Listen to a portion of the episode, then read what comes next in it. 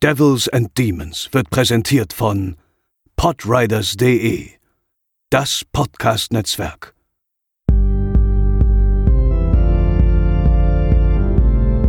They're coming to get you, Barbara. They're coming for you. Hallo und herzlich willkommen zur 105. Episode von Devils and Demons. Wir sind heute live in einem Raum. Ich, der Chris, an meiner Seite natürlich Pascal. Hallo. Oh, jetzt kann ich richtig mit Mimik und Gestik hier arbeiten. Das ist ja auch fantastisch. Und wir haben eine Gästin dabei. Und zwar meine Freundin Daniela. Gleichzeitig Expertin für Videospiele, aber auch für Filme. Die perfekt in die Zielgruppe unseres heute zu besprechenden Filmes passt. Hallo Daniela. Hallo. Ja, das ist unsere letzte Folge für das Jahre, für das Jahr 2019. Ähm, aber erst bevor wir Weihnachten zelebrieren, zelebrieren wir natürlich nochmal nachträglich Pascals Geburtstag, Oh. seinen 18. Ja, fast. Und ähm, haben natürlich auch noch ein Geschenk für ihn. Das könnt ihr jetzt nicht sehen, aber er wird es jetzt live auspacken. Oh, cool. Mit Audiokommentar. ja, okay, ich nehme das Geschenk entgegen. Ich bedanke mich erstmal vor, im Vorwege schon mal. Äh, es ist schön eingepackt. Das Geschenkpapier ist hübsch. Jetzt mache ich es auf. Mache ich es jetzt auf wie ein Dreijähriger oder mache ich es auf wie ein Erwachsener? Wie ein versuch's mal wie ein Erwachsener. Erwachsener. Nee, wie ein Dreijähriger. Wie ein Dreijähriger. Wenn schon, denn schon. Ich dachte, der Erwachsene reißt es nicht schon. Der Nein, der Erwachsene hebt dann das Papier auf und ähm, faltet es, um es später vielleicht nochmal zu Da benutzen. freuen sich die Leute, die das mit Kopfhörern hören. Luftpolsterfolie. Das ist cool. Ist bestimmt die, die nicht mehr funktioniert, ne? Du kannst es schieben. Doch, sie funktioniert. Oh. Das nervt bestimmt überhaupt nicht. Sehr gut. Genau. So.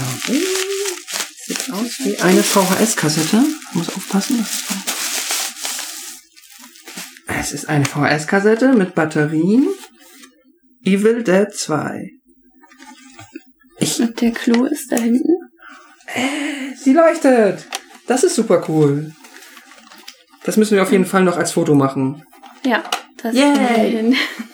Das ist super cool. Hast du auch mal Licht Danke. zu Hause. Sehr gerne. Oh, Danke, sehr Daniela. gerne, sehr gerne. Das ist mega cool. Das kommt Passen auch in meine natürlich. Instagram-Story. Ja, Ja. Passt ja auch noch zum Podcast ein bisschen. Ja, absolut. Das ist mega nice. Cool. Das wollen wir dann auch immer bei dir sehen. In Ja. Fotos. Auf jeden Fall. Das ist super cool. Vielen, vielen lieben Dank. Sehr gerne. Zurück zur Tagesordnung, nachdem das Papier entfernt ist, Ja. möglichst weit weg. das stimmt. Ich glaube, wir haben jetzt schon 20 Hörer vergrault mit der Geräuschkulisse. Wir reden heute über einen Film, den ihr alle mögt, liebt, über den ihr eine Folge hören wolltet. Eines der größten Popkulturphänomene der letzten 20 Jahre, würde ich mal Mhm. grob behaupten. Äh, eine Romanadaption über Vampire. Twilight aus dem Jahre 2008. Ja. Schweigen und Enttäuschung bei den Hörern. genau. äh, nein, das kann ich mir gar nicht vorstellen. Twilight. Ähm, wie seid ihr damals in Kontakt gekommen? Vielleicht auch mit der Buchreihe oder dann auch mit der Filmreihe und wie war eure Wahrnehmung? Ähm, auch was, was so diesen Hype anging oder diese, ja, es wurde ja schon viel diskutiert auch in den Medien. Wie habt ihr das so wahrgenommen, Daniela? Also du hattest mich ja schon als ähm, Zielgruppe angekündigt. Heute würde ich nicht mehr sagen, dass ich die Zielgruppe bin, ähm, aber damals auf jeden Fall.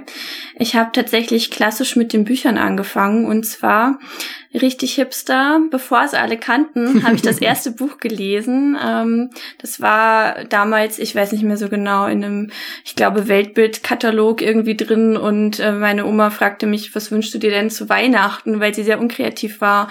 Ich meinte, hm, da geht's um Vampire, das sieht gut aus, das möchte ich gerne haben und dann habe ich das als Geschenk bekommen. Ich bin mir nicht mehr so ganz sicher, ob das 2005 war, als das erste Buch rauskam oder 2006, auf jeden Fall vor den Filmen und dann habe ich das Buch gelesen und ähm, ja, ich war da so 12, 13 Jahre alt und ziemlich angetan davon. Also jetzt natürlich im Nachhinein äh, nicht mehr so, aber das fand ich damals schon richtig cool und ja, habe mich dann total äh, darauf gefreut, ähm, als ähm, ja die Filme angekündigt wurden und die Bücher noch weitergegangen sind. Also ich war richtig im Hype mit drin, auch in der Schule immer drüber gesprochen. Ja, war ein großes Thema für mich auf jeden Fall. Krass. Ich, ich finde es gerade interessant, ich hatte es gar nicht mehr auf dem Schirm, dass tatsächlich dann ja scheinbar so kurz nach dem Erscheinen des ersten Buches schon die Verfilmung stattfand. Ja. Ich hatte das jetzt so im Kopf irgendwie dann ja mehr Zeit zwischen erwartet. Äh, ich habe das halt so, ja Gott, wie alt waren wir 2008? Ja, schon über 20. Ja. Und ich war, erinnere mich nicht mehr hundertprozentig, ob es zuerst so der Hype war, der aus, den, aus der Buchecke kam oder ob es dann die Filme waren. Ich weiß, dass ich es irgendwo zwischen 2006, 7, 8, es ist auf jeden Fall auch so in ja, meinen Sphären angekommen, dass ich verstanden habe, okay, da ist jetzt dieses Twilight und das war dann halt auch schon so, dass dann in dem Umkreis meiner Freunde und so oder auch im Internet war das dann halt, das ist dieses Twilight und wir so nicht Zielgruppe in der Hinsicht finden das jetzt erstmal nicht so cool und zeitgleich fand ich es dann auch mal ein bisschen anstrengend, aber das liegt dann ja eigentlich nicht an Twilight, sondern an den Menschen, die das dann immer, weil ich habe ja schon hier in vielen Episoden gesagt, dass ich Vampire immer mochte, auch immer noch mag, eigentlich cool finde. Und dann war es halt so dieses typische Hype-Phänomen, alle hypen Twilight und wenn du dann irgendwas mit Vampiren irgendwie um die Ecke kommst, dann, ah, jetzt bist du auch auf dem Vampirzug Ja. aufgesprungen. Und das fand ich dann so, oh ja, nur weil das jetzt irgendwie, nee, das fand ich dann ein bisschen doof. Aber es ist natürlich, ich habe, kann ich auch direkt sagen, ich habe den jetzt vorgestern tatsächlich überhaupt zum ersten Mal den einen ersten Twilight-Film gesehen. Äh, deswegen hatte ich eigentlich bis dahin schon immer irgendwie eine Meinung, aber immer so eine, in Anführungszeichen, weil ich kann es ja eigentlich auch gar nicht beurteilen, wenn ich es nicht mal zumindest versucht habe. Ja, das war schon so ein, so ein, so ein Film oder so ein Thema, bei dem gerade wir jetzt in unserem Alter dann doch auch noch, noch nicht ganz ausgereift waren und dann schon Mhm. automatisch immer in die Defense-Haltung gegangen sind. Nee, und das hat doch mit Horror nichts zu tun und das sind Ja. doch keine Vampire und die glitzern ja und, und das äh, war, glaube ich, schon eher so, äh, man könnte schon fast meinen, dass äh, wir beide quasi unsere Generation gegen deine Generation quasi so ein bisschen ähm, gesteuert hat. Und Ja. es gab ja dann auch so einen richtigen Vampir-Hype, Vampire Diaries und alles musste auch irgendwie gesehen. so ähnlich und, und dann irgendwie Ja. hier, äh, Teen Wolf gab es ja auch noch als Serie geremaked und Da sowas kam auch alles. viel, auch viel Schlechtes irgendwie, Blood Chocolate und ähnliches, gerade auch dann. War True Blood eigentlich vorher? Ähm, da bin Ja, ich ne? mir gerade unsicher. Ich glaube, ich auch nicht True Blood müsste ein bisschen vorher gewesen sein. Das ist ja, aber basiert ja auch auf Romanen, glaube Ja. ich. Aber es ist ja eigentlich schon so ein bisschen Richtung, ähm, ja, ich will jetzt nicht sagen Groschenroman-Ecke, aber es geht ja schon so Richtung diesem Bereich eigentlich. Mhm. Ja, ja ähm, hören wir uns erstmal den Trailer an.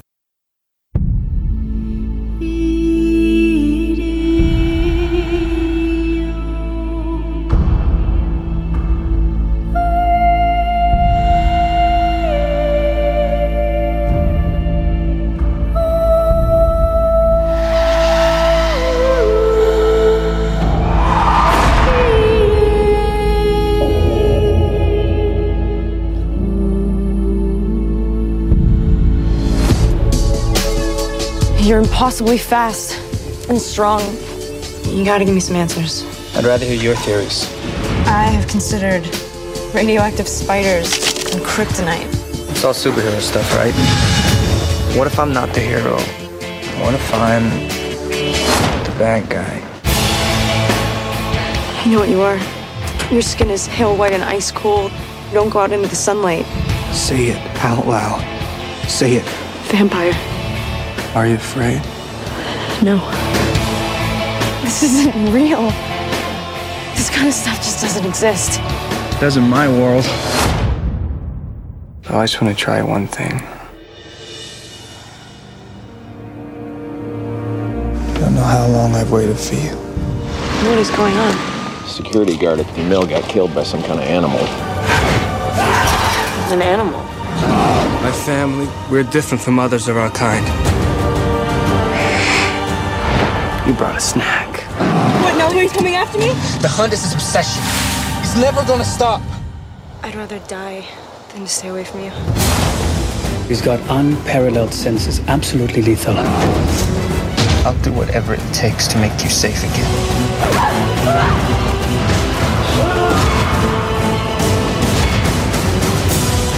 You're faster than the others.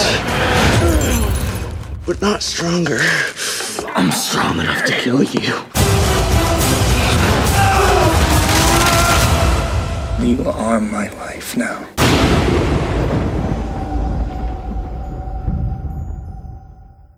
Ja, die üblichen Facts. Ähm, auf Letterboxd haben die Leute im Durchschnitt 2,3 von 5 Sternen für Twilight vergeben. In der IMDb 5,2 von 10, also das gleicht sich ungefähr. Der Film ist freigegeben ab 12 Jahren und war tatsächlich auch an den Kinokassen ein immenser Erfolg bei 37 Millionen Dollar Budget, hatte 400 Millionen Dollar eingespielt, dabei allein am Opening Weekend 70 Millionen. Und in Deutschland äh, war das äh, auch ein riesiges Phänomen und äh, Deutschland war tatsächlich auch das zweiterfolgreichste Land für Twilight an den Kinokassen. Also ich weiß jetzt eben nicht, ob die Bücher, aber die Bücher waren hier auch schon sehr weit oben in den Bestsellerlisten, glaube ich. Ne? Fall sehr, sehr erfolgreich auch, ja. Ja, ich glaube in den USA war es sogar der erste Roman, glaube ich, sogar das erfolgreichste Buch des Jahres und hm. im Folgejahr sogar das zweiterfolgreichste, aber nur weil New Moon noch erfolgreicher war. Hm, okay. Tatsächlich. Ja, Regie geführt hat Catherine Hardwick, ähm, die kannte ich tatsächlich vorher schon. Die hat so einen Film mit äh, Even Rachel Wood und eben auch Nikki Reed, die auch in Twilight mitspielt, äh, gedreht. So ein Teenie-Film, 13 heißt der, der war eigentlich ganz gut. Und auch den Skater-Film Lords of Dogtown. Sagt mir alles nichts. ja, mir auch beide Filme unbekannt den wenigsten Leuten hat damals, haben damals auch die Namen Kristen Stewart und Robert Pattinson etwas gesagt. Mhm. Das hat sich, glaube ich, jetzt so mit äh, knapp zehn bis elf Jahren Abstand gewaltig geändert. Das ist tatsächlich verblüffend generell, was ähm, dieser Cast hier eigentlich zu bieten hat. Ne? Ich meine, wir haben jetzt Robert mhm. Pattinson, ist jetzt ein gefragter Schauspieler, sowohl in Hollywood als auch im, im Independent-Sektor, vor allem hat schon mit vielen großen Regisseuren zusammengearbeitet, hat tolle Filme gemacht wie Good Time äh, oder zuletzt haben wir auch alle zusammen im Kino gesehen, The Lighthouse. Ich glaube, äh, ja. spätestens da sollten dann auch die die noch Unwissenden äh, beeindruckt sein von den Fähigkeiten von Robert Pattinson. Ja, da muss ich noch was einwerfen. Mir war er durchaus bekannt, weil ähm, ich natürlich auch großer Harry Potter-Fan bin, ah ja, wie stimmt. ihr wahrscheinlich wisst. Und da hatte er im ähm, Feuerkelch äh, die Rolle des Cedric Diggory gespielt.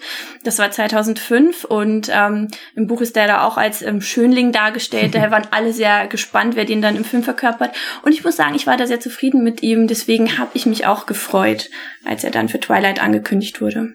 Ja, der hat tatsächlich nur zugesagt, weil Kristen Stewart mitspielt in Twilight und er fand ihre Performance in äh, Into the Wild tatsächlich so beeindruckend, oh. dass er sich davon hat so ein bisschen mitziehen lassen. Und Kristen Stewart, ja auch mittlerweile absoluter Independent-Liebling, ist jetzt vielleicht nicht unbedingt, ich würde jetzt nicht sagen, dieses Kassengift, aber das liegt eher daran, dass sie kaum in, sag ich mal, den großen Hollywood-Produktionen mitspielt. Jetzt aktuell natürlich äh, in Charlies Engel, in dem Remake, der ja ziemlich doll gefloppt ist in den USA, die Kinokassen, aber ansonsten Sachen wie Certain Woman, Adventureland oder demnächst Underwater, das große, ähm, ja, wir wissen noch nicht genau, was es wird, aber Monster, Unterwasser, äh, U-Boot-Station, Dingens, kommt ja, ja glaube ich, im Januar in die Kinos.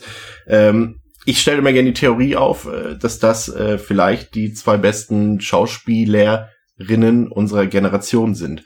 Wenn man sich Twilight anguckt, hatte man vielleicht jetzt so in der Retrospektive vielleicht noch nicht die Ahnung davon, dass das mal zu so einem Satz führen könnte, selbst aus meinem Mund. Ja. Aber heutzutage sind das doch tolle Schauspieler. Ja, definitiv. Ja. Anna Kendrick spielt auch mit, auch mittlerweile. Es war, wo mhm. sie zu war diesem sie Zeitpunkt, damals, ja, schon. War sie, ja?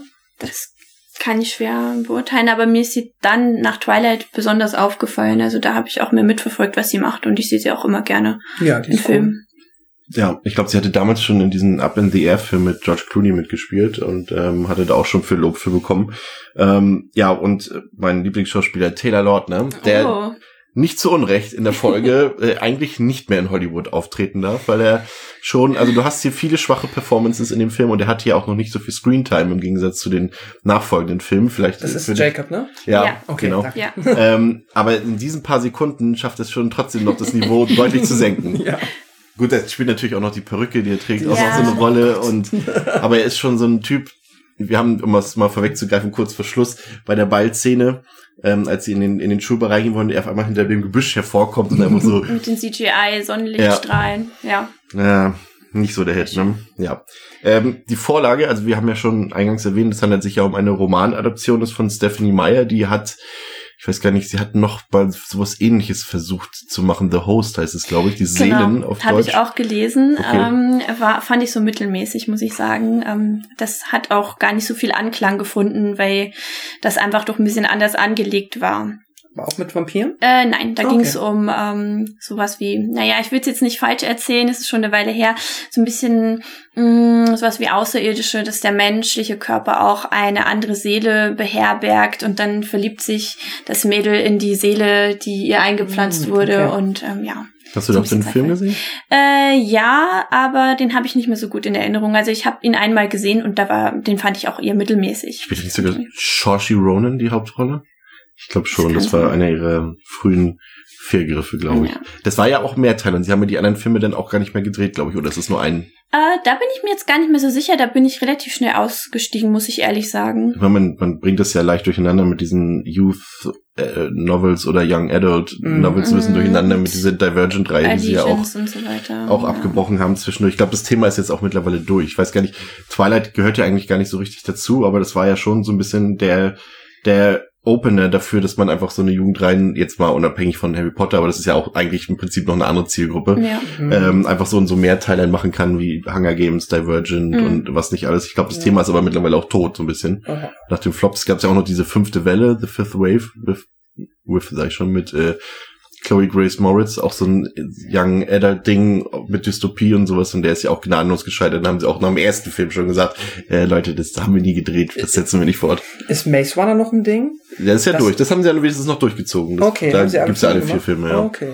Das war auch ganz gut, tatsächlich, Oh, muss ich okay. sagen. ist für mich alles so ein Einheitsbrei, muss ich jetzt leider sagen. Ich das, da doch nie, für mich war das halt okay, Harry Ja, Potter, ja. Twilight und dann Hunger Games, da war ich komplett raus, das habe ich auch Mhm. nur noch so halb mitgeschnallt. Und dann spätestens bei Maze Runner war ich dann auch schon so, ja, was heißt genervt, ich muss es ja nicht gucken, aber das war Ja. dann so, nee, jetzt ist mal gut. Ja, fassen wir das Geschehen nochmal kurz grob zusammen. Das ist eigentlich relativ simpel, weil der Film jetzt an Story gar nicht so viel zu bieten hat. Also die Handlung dreht sich ähm, um ja Teenagerin, die Teenagerin Bella Swan, ähm, die eigentlich in Arizona, in Phoenix wohnt. Ähm, ihre Eltern sind getrennt und ihre Mutter will irgendwie was, was, was sie sagen ja eigentlich, wir fahren mal weg mit ihrem neuen Freund, der ja irgendwie Profi-Baseballspieler ist. Äh, das klang eigentlich eher so, wir sind für ein Wochenende weg, geh mal so lange zu deinem Vater nach, nach äh, Forks, Forks, äh, ja. bei Portland, Seattle. Mhm. Äh, aber irgendwie ist aber trotzdem gemeint, ich weiß nicht, ob da ein Übersetzungsfehler vorliegt oder so, aber schon bleibt mal ein bisschen länger weg, bitte. Ja. Ich auch nicht ganz verstanden, wenn ich ganz ehrlich bin. Also ich glaube, die machen schon irgendwie eine Rundreise oder sowas. Ja, ja, genau. Es liegt darin, dass er als Profi-Baseballer ähm, irgendwie noch nicht sicher quasi bei einem Verein spielt oder so ein bisschen rumtingelt und da noch ähm, quasi sehr oft ähm, die, Lo äh, die Location quasi wechselt und Bella dann sagt, sie geht zurück zu ihrem Vater, weil sie sich sowieso in Arizona nie so ganz wohl gefühlt hat, seitdem sie mit ihrer Mutter eben äh, aus Forks weggezogen ist. Okay. Ah, okay, aber das heißt, ursprünglich kam sie aus Forks und ja, aus der Gegend Okay. zumindest, ja. Deswegen kannte sie auch, äh, oder sie ist zumindest in ihrer Kindheit oft da gewesen, weil Ja. sie ja auch Jacob kannte Mhm. und ähm, viele auch im Diner sagen, hey Bella, schön, Ja. dass du wieder da bist. Ähm, ja. Ja, sagen irgendwie auch, das letzte Mal war sie da, als sie vier war. Das war schon die, die, die jüngste. ja, Kind- das also kann die, sein, genau, ja. Ja, äh, Belen und Bella äh, kennen in der Exposition. Das geht alles relativ ähm, zügig vonstatten, würde ich sagen. Ja, tschüss, Arizona. Ein paar schöne äh, Montageaufnahmen ähm, von der Fahrt äh, nach Forks. Ähm, Forks ist ja dann genau das Gegenteil von ähm, Phoenix. Äh, keine Sonne, viel Nebel, viel Regen, viel Farbfilter. ja, viel Color Grading. Viel Color Grading. Genau. Aber ich finde zumindest, ähm, das ist für mich äh, tatsächlich eine der wenigen Stärken des Films, dass es jetzt unabhängig vom Color Grading ähm, zumindest atmosphärisch durchaus etwas zu bieten hat. Es versuchen viele Elemente Mhm. da entgegenzuwirken, zum Beispiel die durchaus furchtbare Kameraführung und das schreckliche Editing. Die versuchen da immer so ein bisschen die Atmosphäre rauszuziehen. Es gelingt aber nicht ganz. Also es bleibt ein bisschen was da. Du hast wieder diese von uns so geliebte Kleinstadt-Atmosphäre, die Ja. durchaus passt. Da ist ein Diner, hier gibt's einen Einkaufsladen. Und wenn sie irgendwie mal was Größeres haben wollen, dann müssen sie irgendwo anders hinfahren. Das kommt alles schon ganz gut rüber. Jeder kennt jeden. Und zumindest dieses Verregnete und auch die, die Wälder, die dort drumherum sind, äh, das eignet sich ja immer auch perfekt für, für Äh, Luftaufnahmen. ja, genau. Und ich finde, das ist eigentlich zumindest ganz gut gelungen. Und ich finde auch generell, auch wenn die Exposition ganz schön aufs Gaspedal drückt, also wir haben jetzt eigentlich so nicht die Möglichkeit, Bella so richtig kennenzulernen. Und das wird sich auch nicht ändern im Laufe des Films. Ich finde auch, ähm, das kann man an dieser Stelle schon mal sagen, dass sie von allen Figuren am wenigsten Charakter hat, weil ich finde, sie wird eigentlich nur von Szene zu Szene gescheucht, hat eigentlich nie was zu tun. Sie ist immer das, äh, wie heißt das berühmte Denzel in Distress, Ja, stimmt, das kommt auf jeden Fall Ja, später es noch einmal. durch. Ja, aber sie, also sie kann eigentlich, handelt eigentlich selten eigenständig. Sie wird immer nur von Szene zu Szene gejagt oder gehetzt und hat eigentlich keinen Charakter, auch nicht mal Tropes. Also ihre Schulfreunde, die sie ja dann kennenlernt äh, am ersten Tag dort, das, das wenigstens, da ist der eine Nerd, der zu viel labert, das ist die eine Schüchterne und und so weiter. Und nicht mal das hat Bella bekommen, finde ich. Naja, sie ist so ein bisschen das graue Mäuschen. Also im Buch ähm, ist es ein großes Thema, dass sie ja, obwohl sie so lange in Arizona war, überhaupt nicht danach aussieht und dass sie selber eher blass ist und ähm, naja, auch dunkle Haare hat. Also sie soll schon so ein graues Mäuschen sein, das ist schon Absicht, aber ich muss ihr dazu stimmen, im Film, ähm, da kommt nicht viel von ihrem Charakter durch. Im Buch hat man natürlich, weil es aus der Ich-Perspektive, ich bin mir relativ sicher, dass es aus der Ich-Perspektive geschrieben ist, ähm, aber korrigiert mich gerne, wenn es äh, falsch ist in den Kommentaren. Auf jeden Fall kommen da ihre Gedanken so ein bisschen mehr durch, aber selbst dadurch ähm, hat sie jetzt nicht eine außergewöhnliche Persönlichkeit, würde ich sagen. Hm, Nee, ich fand auch ziemlich schwierig, tatsächlich sie am Anfang einzuschätzen, gerade so im Hinsicht zwischen, wie sie es halt schauspielert. Sie bekommt ja halt wirklich, ja, sie hat ja schon so ein bisschen auch diesen ähm, Off-Text, der dann immer mal eingesprochen wird. Aber jetzt, ich habe immer nicht ganz verstanden, ist sie halt wirklich, ist sie schüchtern und äh, einfach sehr introvertiert oder ist sie so ein bisschen einfach tierisch teenagermäßig genervt und einfach so so richtig so so eine Daria-Energie, keine Ahnung. Und dann hat sich halt auch so ein bisschen seltsam angefühlt, die Dynamik auf einmal, okay, die mögen sie alle und das ist cool. Das ja, finde ich auch nett.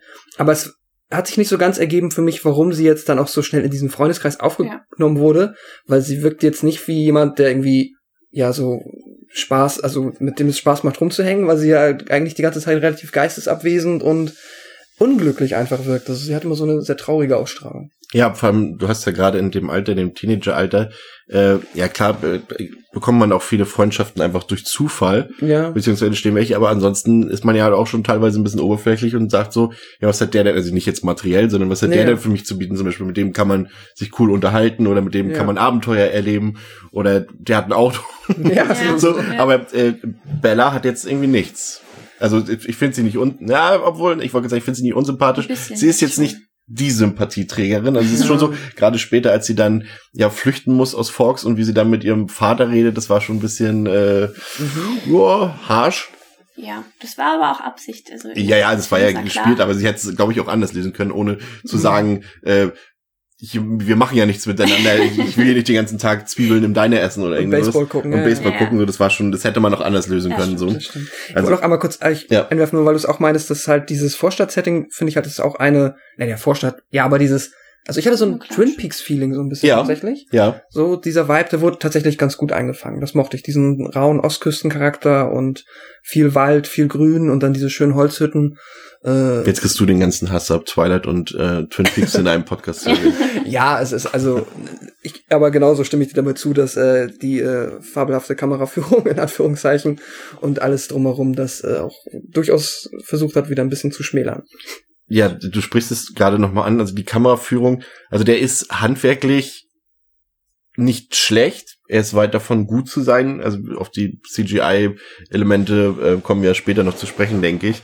Ähm, bleiben wir mal kurz bei dem Thema, also das Color Grading, das ist ja gerade halt, äh, fällt einem ja sofort ins Auge. Ja. Es ist natürlich alles, ich weiß jetzt nicht genau, wann sie den Film gedreht haben, in welcher Jahreszeit, aber es ist schon so, dass sehr viele Grün- und Blautöne hier das Bild bestimmen, um einfach diese Atmosphäre in Forks ähm, nochmal zu untermalen.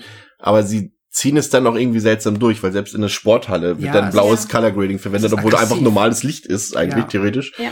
Und ja, Das hat mich halt echt, also ich habe mich wirklich zwischenzeitlich einfach danach gesehnt. Es ist dann nur ganz am Ende beim Schulball, haben sie es ein bisschen runtergedimmt. ja, Aber ich habe mich wirklich nach so ein paar rot äh, irgendwelchen sättigenden Farben gesehnt und es hat sich halt wirklich angefühlt wie ja, als ob ich einen Filter auf dem Bildschirm habe, den ich einfach jetzt wirklich runterziehen möchte, weil er mich aktiv nervt. So. ja, das ist so wie bei Instagram irgendwie der erste, dieser der, der blaue Filter, der Ja, da kommt, genau. so Genau. Kalttöne. Kalt, kalt, Kalt. dramatisch. Ja. Also ich habe jetzt gar nicht per se etwas gegen Color Grading. Zum Beispiel, wir hatten ja eben schon Harry Potter, da ist ja auch, merkst du auf einmal, im dritten Teil ist auf einmal halt eine komplett andere Farbgebung Genau, und auch so in ein, eigentlich ein ähnliches Color Mhm. Grading, aber nicht so aggressiv und nicht so, ja, ich finde, das, der nimmt dem Film halt wirklich ein bisschen auch die Wertigkeit gefühlt. Ja. Der sieht, weil heutzutage siehst du diese Filter halt so extrem meistens bei Asylum-Produktionen oder so. Ja, das Wo sie stimmt. versuchen, so einen Genrefilter drüber zu legen, dass es nach irgendwas aussieht.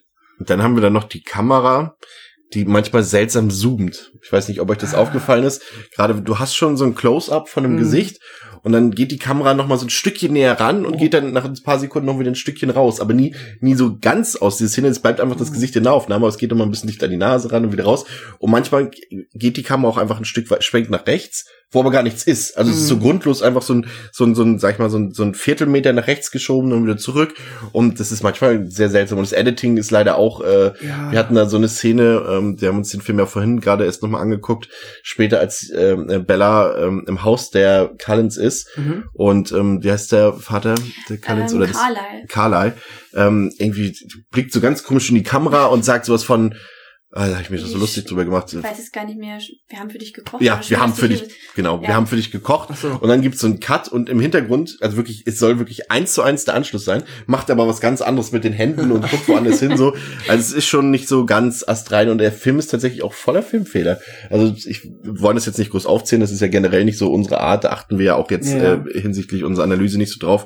Aber es sind schon ein paar obvious Sachen hier, also gerade die Ballszene, da trägt sie ja ähm, ein lila Kleid am Anfang, als sie abgeholt wird von Edward. Mhm. Und auf dem Ball selbst äh, ist es auch erst noch lila drin, aber als sie dann rausgehen unter dem Pavillon, trägt sie auf einmal ein türkises Kleid. So, und das ist dann schon ein bisschen so. Gibt so ein paar Sachen, ja. Auch Das, also ich finde, das ist kein, das ist ein sehr vermeidbarer Fehler, Ja. so eine Sachen. Oder auch, dass die Cullens zum Beispiel auf dem Schulparkplatz äh, mehrfach ins Auto einsteigen und losfahren ähm, und in der nächsten Szene wieder einsteigen ja, und losfahren. Edward Das- macht doch zweimal einen Kofferraum zu Ja. und solche Ja, Sachen. Das ist schon ein bisschen strange. Ja, also ich, finde gerade so, wenn es so Independent-Produktionen passieren, Schwamm drüber. Mhm. Aber ich meine, man, man, es fällt einem ja beim Gucken auch nicht so extrem auf, aber wenn du es einmal weißt und dann darauf achtet, dann siehst du es auch.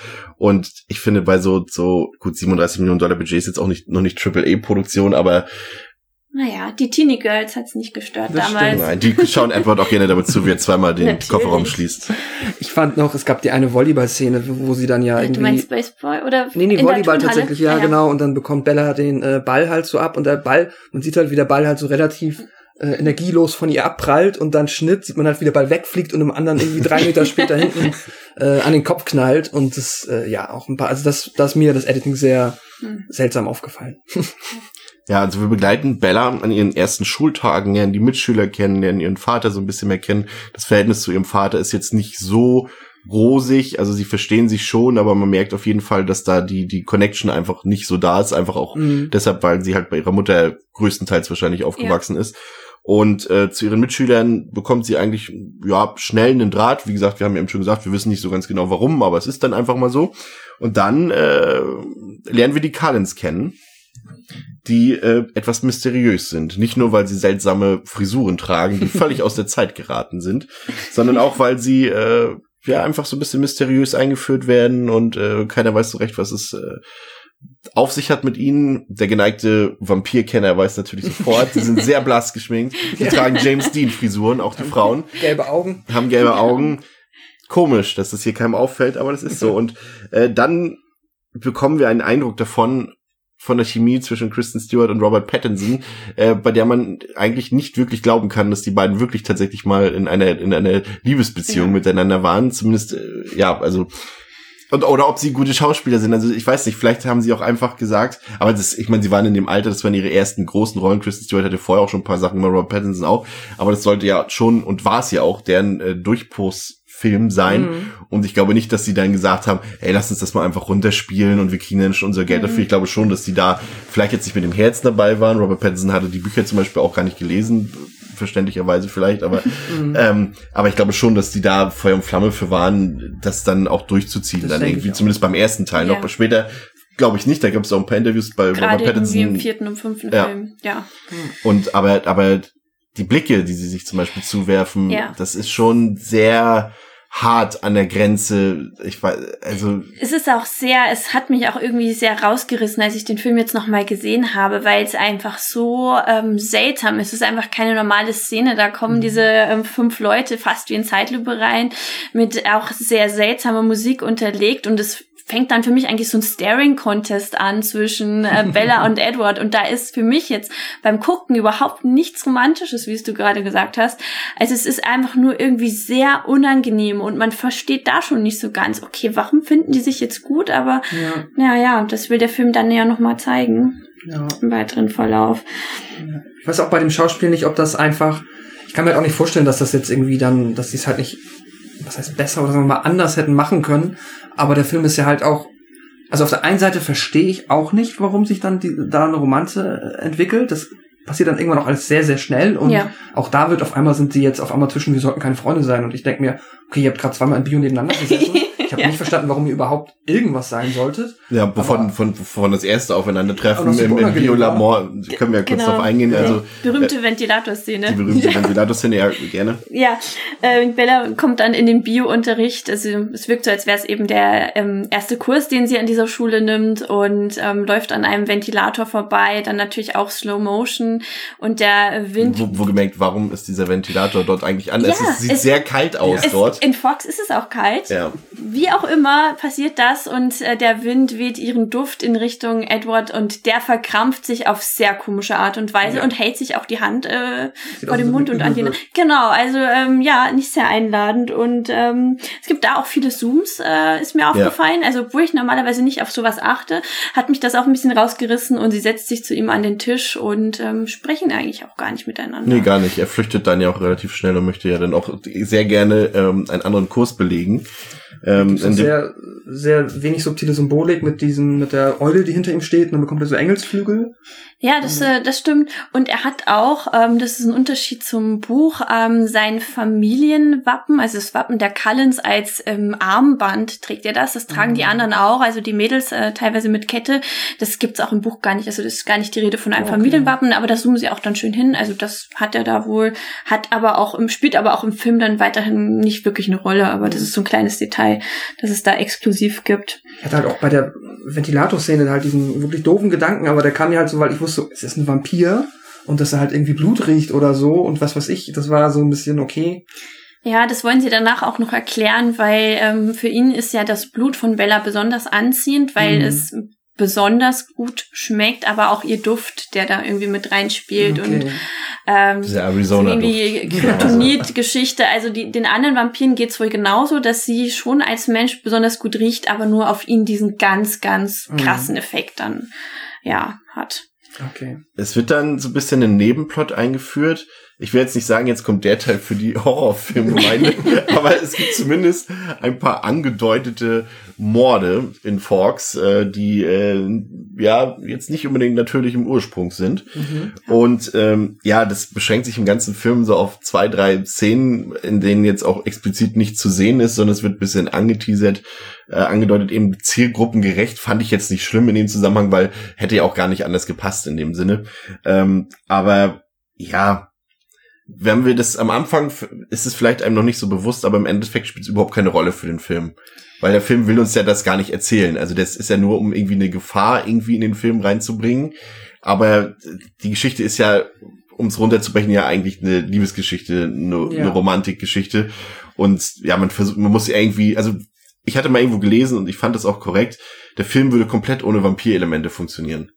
Ja, ein, vielleicht bis aufs Ende natürlich, wo es um ja diese gut, der, Showdown würde es natürlich dann nicht geben, aber, Aber Sonst kann man das sagen, ja, ja. Wahrscheinlich schon. Ja, aber gerade diese Szenen, ähm, dieser kleine Nebenplot, äh, eigentlich soll er das ja machen. Ähm, er soll ja die Bösewichte schon mal so ein bisschen irgendwie, naja, vorstellen. Gerade in der ersten Szene in der Fabrik merkt man das noch nicht, aber es kommt dann noch so, es kommt auf jeden Fall noch ein Todesfall, wo man dann die Bösen auch schon so ein bisschen sieht. Aber ganz Mhm. ehrlich, ich hätte es jetzt nicht gebraucht, äh, wie du schon sagst. Wenn die ähm, am Ende noch mal drüber sprechen, oh, die waren dafür verantwortlich, hätte mir auch gereicht. Also war für mich jetzt auch nicht so wichtig. Ähm, Genau, und Bella ähm, erfährt das ja dann auch unter anderem durch ihren Vater, telefoniert aber auch nochmal in einer Szene abends mit ihrer Mutter, die sie dann nochmal fragt, ist denn alles in Ordnung? Ähm, und da wollte ich noch was zu sagen auf jeden Fall, weil ähm, da sieht man dann so ein bisschen nochmal die Zimmerdeko von Bella, die ähm, sehr gerne auch ähm, Lichterketten irgendwie aufgehangen hat, die so einen kleinen Lichtschimmer ähm, umgeben. Und ähm, das war tatsächlich so bei mir auf jeden Fall in meiner ähm, Teenie-Phase. Das war dann schon sehr schön und dann hat sich jeder auch bei uns zu Hause so äh, Lichterketten ins Zimmer gehängt und ähm, verschiedene Lichtstimmungen da erzeugt, weil das sollte natürlich auch so schön sein wie in Bellas Zimmer. Das hat uns so ein bisschen inspiriert damals. Ähm, na gut, heute ist es wahrscheinlich jetzt würde normal, noch schön den Soundtrack auflegen. den hatte ich auf CD. Natürlich. Ja, ja, muss ich sagen. Ja. Ich hab mit diesen äh, eingestreuten Vampir-Mörder-Szenen, ich hatte so ein bisschen, also zwischenzeitlich glaube ich, so in der Mitte des Films muss ich mich immer wieder aktiv daran erinnern, was eigentlich. Ich schon das, ja, genau. Was ist jetzt eigentlich daneben, außer dass die beiden sich jetzt, also zwischenzeitlich sieht das auch aus, als ob die jetzt voll cool miteinander sind und jetzt äh, sind sie happy in love. Aber irgendwas muss doch noch passieren und dann immer wieder, ach ja, stimmt, da kam ja noch, da gibt's auch, glaube ich, böse Vampire. Ich verstehe, ja. Das war Ja. ja. ein bisschen holprig von der, ja, vom Storytelling, wobei das halt auch schon fast ein bisschen hochgegriffen ist. Ja. Holprig ist auch, glaube ich, einfach das richtige Wort. Das ist ja eben auch Ja. in der Kennenlernphase zwischen Bella und ähm, Edward so. Ähm, das passt einfach überhaupt nicht. Auch so die Dialoge Ja. und genießt du den Regen und so, so eine Sachen, so, was da alles so waren. Aber es kommt dann zu einem Moment, da wird Bella dann doch noch stutzig, was es denn hier so auf sich hat, denn sie wird beinahe überfahren oder ähm, Unfallopfer Stimmt. bei einem äh, bei einem äh, mysteriös nee mysteriös ist es ja nicht bei einem äh, Ein Mitschüler passt einfach nicht auf auf dem Parkplatz. passt Und- mysteriös nicht auf Passt mysteri- man kennt es und ähm, sie sie wäre eigentlich, also die- im Film wird das ja auch so besprochen, sie wäre ja wahrscheinlich fast gestorben, hätte Edward da nicht eben eingegriffen. Aber ähm, ich greife noch einmal kurz zurück, ähm, weil sie hat Edward tatsächlich ja nach dieser Bio-Kursgeschichte ja eine längere Weile nicht gesehen. Also Ja. der Film erzählt das so ein bisschen als Zuschauer. Ja, könnte man auch meinen, die haben sie jetzt irgendwie einen Tag nicht gesehen, aber es war ja tatsächlich so, dass er dann vermieden hat, in den Kurs zu kommen und sie fragt sich dann über Tage, wo ist der Typ hin, was ist da los, was habe ich falsch gemacht? Und irgendwann ist er ja wieder da und das ist dann irgendwie auch genau die Szene, wo er sie eben rettet und ähm, ganz super mysteriös dahin springt, man weiß es nicht, teleportiert er, springt er, auf jeden Fall ist er da und drückt mit monströser Kraft diesen Truck weg.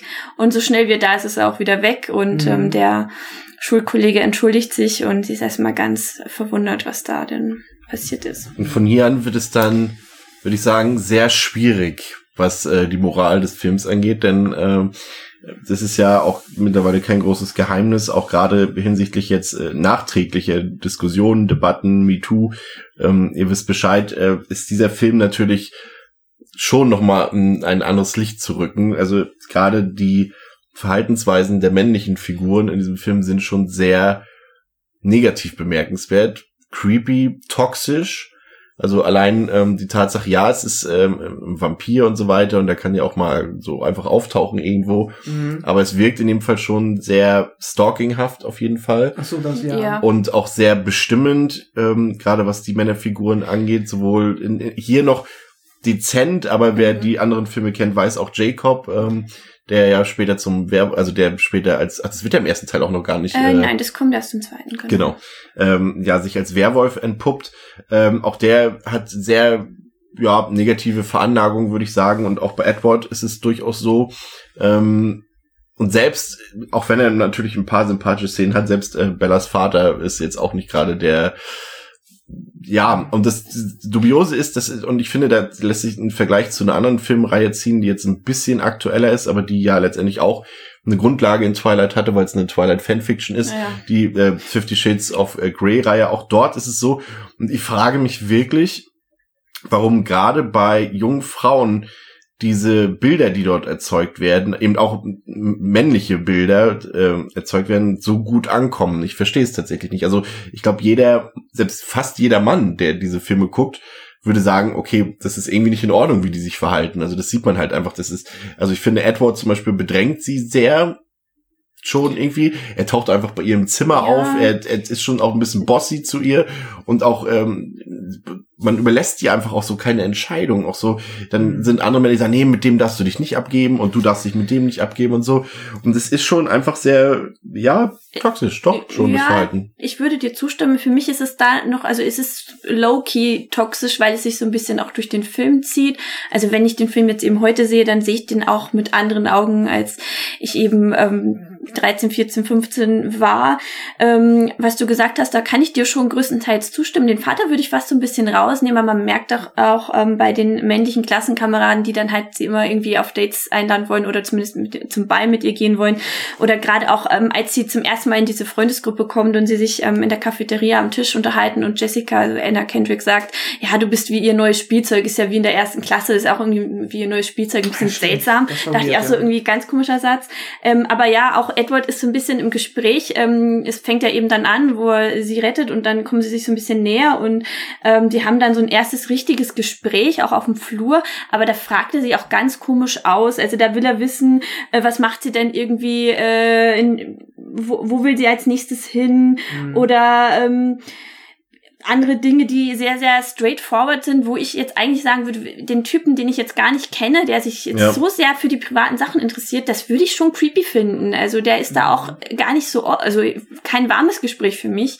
Und das ist Ja, eben, dann so also ein bisschen du hast, an. halt- du, du fehlt halt gerade eben, weil eben die Chemie eigentlich gar nicht da ist zwischen den Figuren, äh, fällt es halt noch drastischer auf und gerade auch im späteren Verlauf. Äh, du kommst jetzt mit, ich sag jetzt, wo wir hinflüchten vor dem Bösen und wo wir uns verstecken Mhm. und du verlässt jetzt deinen Vater und kommst mit und so. Es ist halt schon alles so, äh, dass sie doch mal irgendwie nachdenken und so. Aber der Film lässt sie gar nicht nachdenken und ich finde halt dies, dieser ganze Film, dieses männliche Gebaren sehr romantisiert und ich verstehe halt nicht, warum eben gerade deshalb der bei der, ja, man muss es ja sagen, vornehmlich, sage ich mal, bestimmt 80 Prozent äh, weiblichen ähm, äh, Zielgruppe? Zielgruppe so gut ankommt. Ich kann mir halt, also ich habe das Gefühl, dass das halt wirklich nur funktioniert, weil der Film versucht ja ganz krampfhaft, also was heißt krampfhaft, aber sehr plakativ und überhaupt nicht subtil halt dieses, das ist eine Liebesgeschichte zwischen den beiden und nur mit diesem ganz, mit dieser rosaroten Liebesgeschichte, super Romantikbrille kann man überhaupt auch nur versuchen, oder denke ich mal auch, wenn man das dann guckt, auch wahrscheinlich vielleicht in einem jungen Alter, das nicht als störend empfinden, dieses Verhalten, so in Hinsicht von, ja, aber das ist ja, weil sie lieben sich ja beide so und die sind, und nur so funktioniert das, aber sobald du das auch nur ansatzweise weglegen würdest und das wäre einfach nur ein Dude und selbst wenn die jetzt irgendwie sich sonst gut verstehen würden, ist es halt, wie ihr gesagt habt, ähm, ja, maximal nicht zu entschuldigen, wie er sich verhält. Äh, Ja, und grundsätzlich dann halt auch nochmal was so qualitätsmäßig jetzt auch, wie, er, wie Edward geschrieben ist, auch komplett willkürlich teilweise halt so von dem erst naja, so Kleinigkeiten wie es er jetzt anscheinend auch seine Superkräfte überall einsetzt, wenn es ihm beliebt, das ist anscheinend auch erstmal nicht so wichtig. Aber auch äh, zwischenmenschlich halt erst ist er halt ja, ist er dann so empört, dass sie es Mhm. überhaupt seltsam findet, dass er Superkräfte hat und dann Schnitt ist er jetzt irgendwie, hat er sich jetzt doch in sie verliebt. Und Ja.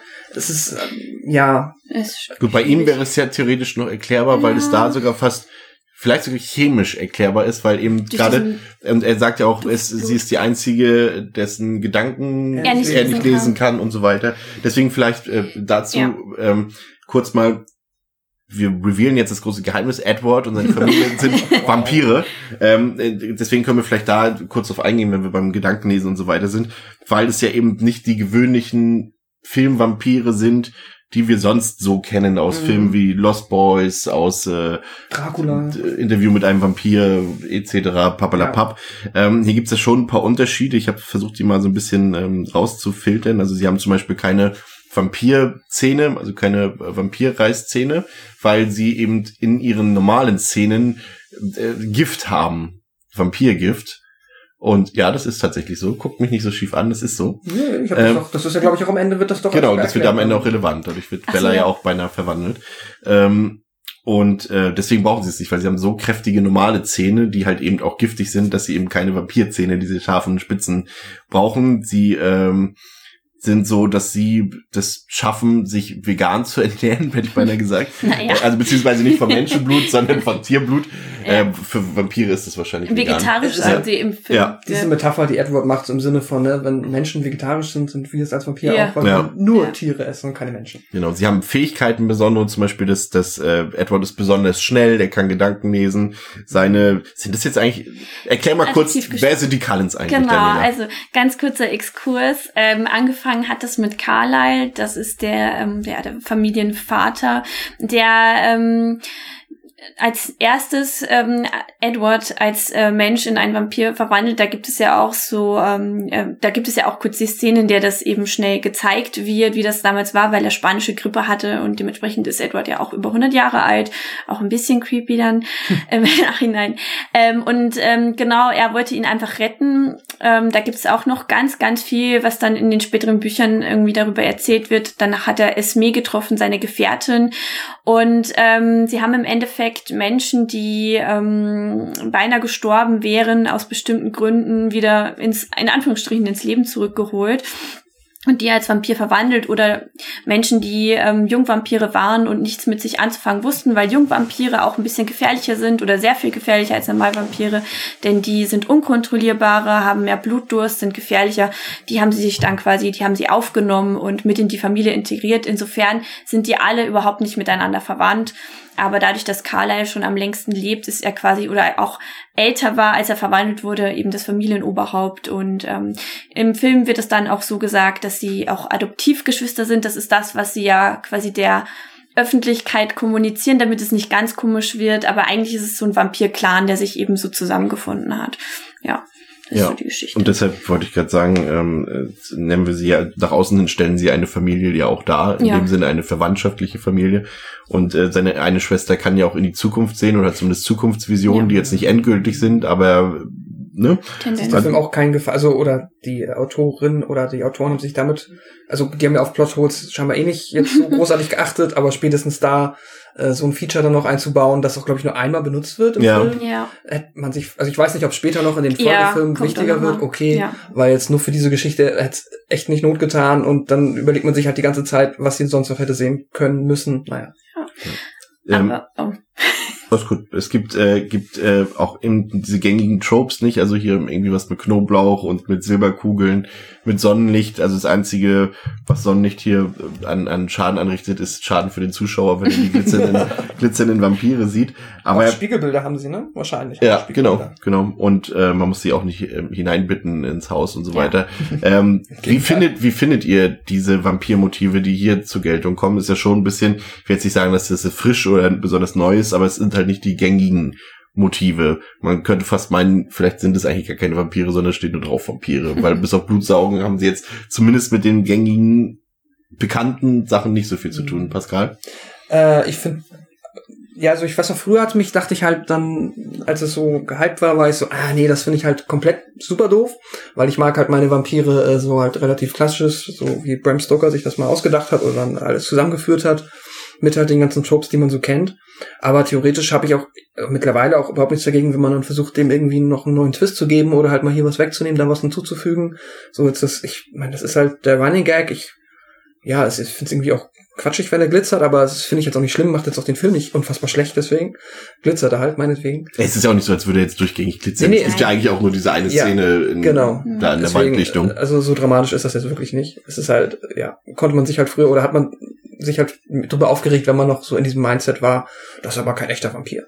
Ähm, nee, prinzipiell finde ich das nicht blöd. Ähm, ich finde es aber, ja, so, ich hätte auch jetzt, wenn ich, als ich den Film gesehen hätte, hätten mir vielleicht ein, zwei mehr Tropes so in der Hinsicht noch ganz gut gefallen. Jetzt gibt's halt echt eigentlich gar nicht so viel, außer dass er halt die Sonne ist irgendwie schon ein Stressfaktor für sie. Und ja, das war's ja eigentlich fast. Ansonsten Mhm. sind sie halt übermenschlich, haben noch andere neue Fähigkeiten bekommen, sind super schnell, super stark. Ich mag tatsächlich sein, also das war eine von den wenigen Szenen, wo ich das Gefühl hatte, okay, das ist ein cooler Moment, als er so diesen Monolog hat, dass er hier ähm, so ein, ja, einer der stärksten Predator, also einer der stärksten, also ein Wesen ist, das da, genau, ja. quasi ein Wesen, das ja dafür designt wurde, halt einfach zu töten. Mhm. Ja. Das Ja. fand ich ganz cool.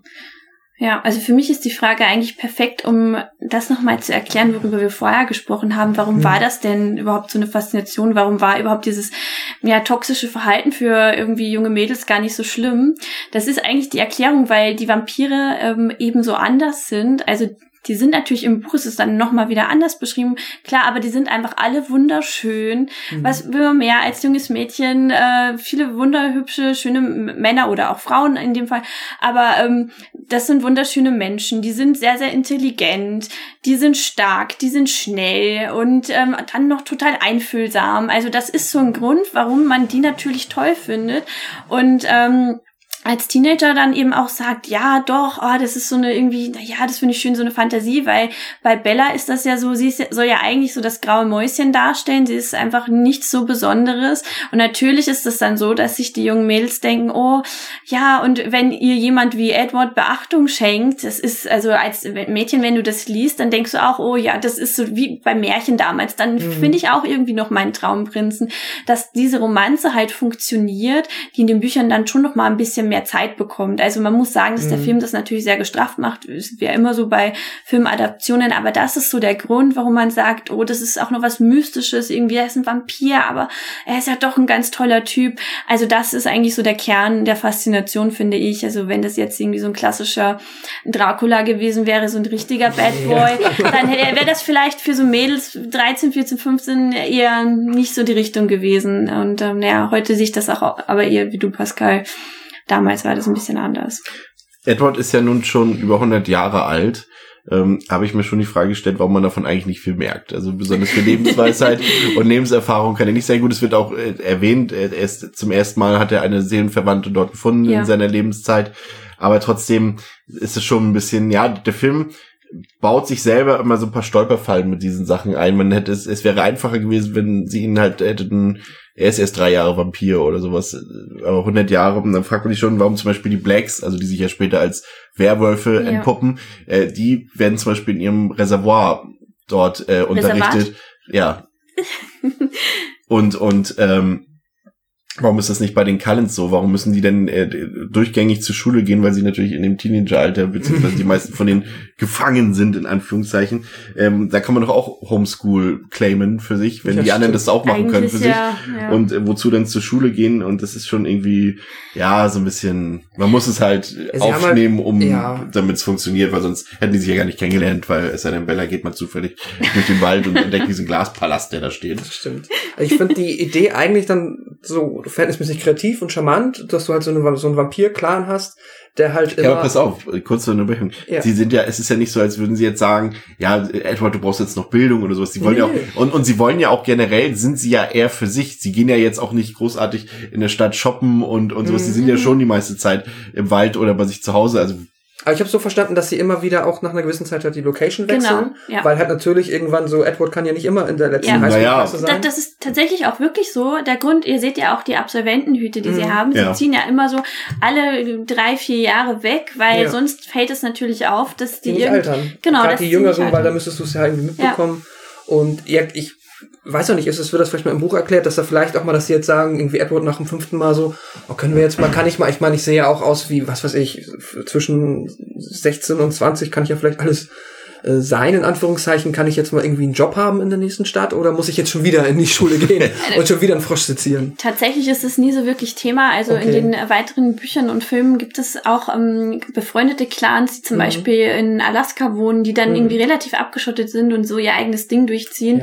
Ja. Ähm, das wäre auf jeden Fall eine Möglichkeit. Und es ist auch öfter mal Thema, dass ähm, ja, ich will jetzt niemand spoilern, dass Edward mal sagt, ja, dann gehe ich irgendwie vielleicht da mal hin äh, oder ein anderes Familienmitglied, aber weil ähm, Carlyle einfach so, also der ist ja der absolut Er ist der Arzt, oder? Best, genau, genau, Ja. das ist der Vater der Arzt. Der beste Vampir, er ist so, so gut. Er will auf jeden Fall allen Menschen irgendwie helfen und was zurückgeben. Der will einfach auch aktiv an der Gesellschaft teilnehmen und Hm, dann als okay. Arzt wirken. Und er ist ja auch super gut in dem, was er tut, weil er natürlich auch Erfahrung hat. Vampirkräfte hat und natürlich die Erfahrung, ja.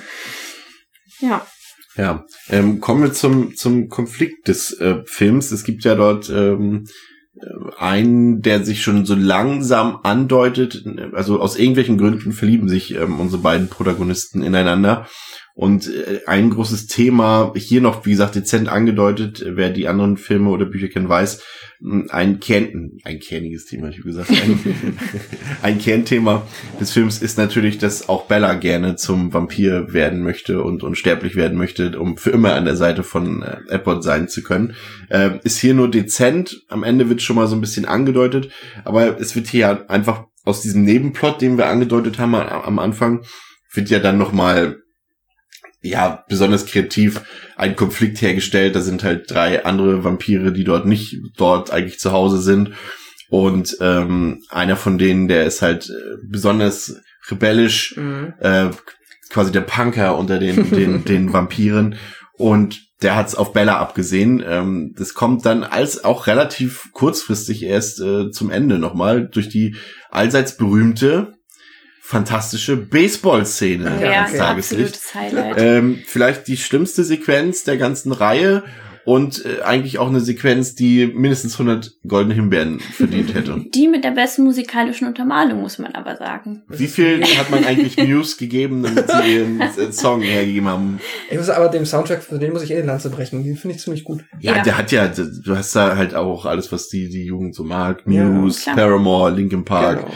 Das. Ähm, das ist schon ganz gut. Und auch der, der Score ist an manchen Stellen, der ist von, Mhm. von, von Carter Burwell, der ja der Hofkomponist für die Coen-Brüder tatsächlich ist. Ah. Mhm. Und ähm, da gibt's schon zum Beispiel das Main-Theme des Films oder äh, Bellas Theme. Bellas und Lullaby. Ja. Genau, das, die, das sind schon sehr schöne Musikstücke, aber gleichzeitig drescht der Film manchmal auch Musik rein in den Film, so in völlig ungünstigen Momenten, wo es überhaupt nicht passt äh, und manchmal auch super billig wirkt, so, so einfach irgendwie so, ja, Fahrstuhlmusik schon fast so ein bisschen.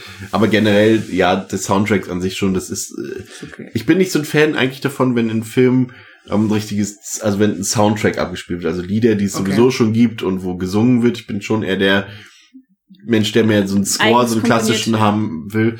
Ähm, aber ich glaube, hier passt es dann einfach auch so. Vielleicht sogar, vielleicht ist es sogar für diesen Film schon fast zu wenig richtiger ähm, Soundtrack-Einsatz. Weil hier mal so angedeutet, da im, im, im, im Kleidergeschäft läuft mal ein Song Mhm. oder äh, und, und sagen wir es mal so, die Hits des Films, äh, Paramore's Decode oder oder Mhm. Linkin Park, laufen dann halt auch in den Credits. Also im Film selbst ist ja jetzt, sind ja auch nur zwei, drei andere Stücke Ja. dabei. Ähm, aber ja, prinzipiell schon.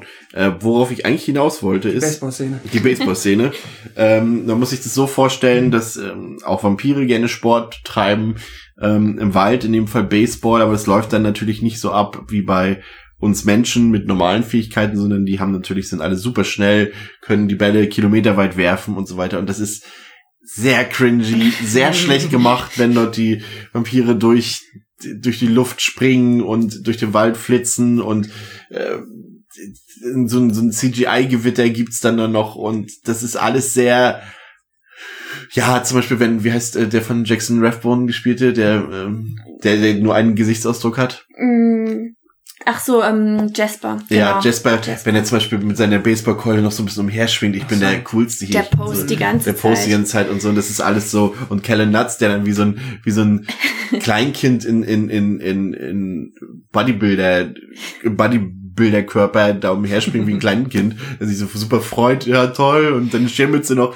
so auf rechts zieht, und das ist dann schon wirklich, es ist schon einfach schlecht, das muss man schon sagen. Ja, also du musst dir vorstellen, das sind Leute, die ihre Kräfte werden ja die ganze Zeit unterdrückt und die können nur Baseball spielen, wenn es gewittert. Das ist ja, einfach die weißt Regel. was ich mir vorstelle? Ich stelle mir vor, wie die. Autoren da sitzen und, und, und, und die Regisseurin. Also, ge- kurz Zwischenfrage, gibt's die, wie ist die Szene im Buch? Die gibt Ist es im Buch auch, ja. Aber auch so, stellt man sich das Bild nicht so vor, wie es dann umgesetzt ist? Naja, also wenn ich die jetzt nochmal lesen würde, dann würde ich mir natürlich was Besseres drunter vorstellen. Also viele Effekte wirken schon auch ganz komisch, wie du gesagt hast, aber tatsächlich ist es auch so im Buch, dass das ähm, super faszinierend sein muss, wenn man den beim Baseballspielen zusieht. Und wenn die den Ball äh, schlagen, dass es auch ziemlich laut ist, weswegen die ja auch nur bei Gewitter spielen Ah, das ist können. Grund, okay. Das ist tatsächlich der Hintergrund, ja.